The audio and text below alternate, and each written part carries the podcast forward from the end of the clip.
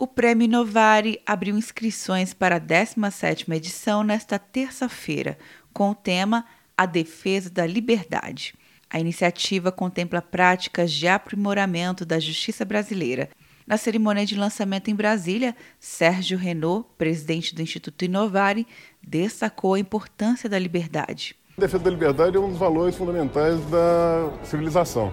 É um dos valores prescritos na nossa Constituição. A defesa da liberdade é um valor que deve existir sempre. O evento contou com a presença do presidente do Supremo, Dias Toffoli. O Prêmio Inovare ele tem essa qualidade. São projetos, iniciativas inéditas e que têm a fácil replicação, ou seja, que não demanda muito custo.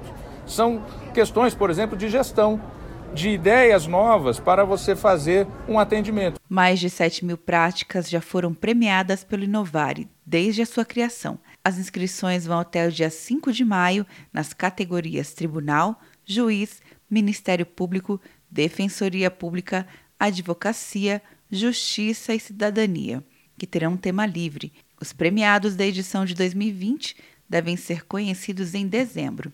Atenção, você que fez o Enem! Sua nota pode valer uma bolsa de estudos de até 100% para os cursos de graduação à distância da Uninter. Isso mesmo! Até 100% de desconto em mais de 90 cursos. Transforme seu futuro. Acesse o site e inscreva-se agora. Uninter, a melhor educação à distância do Brasil. Uninter.com De Brasília, Luciana Castro.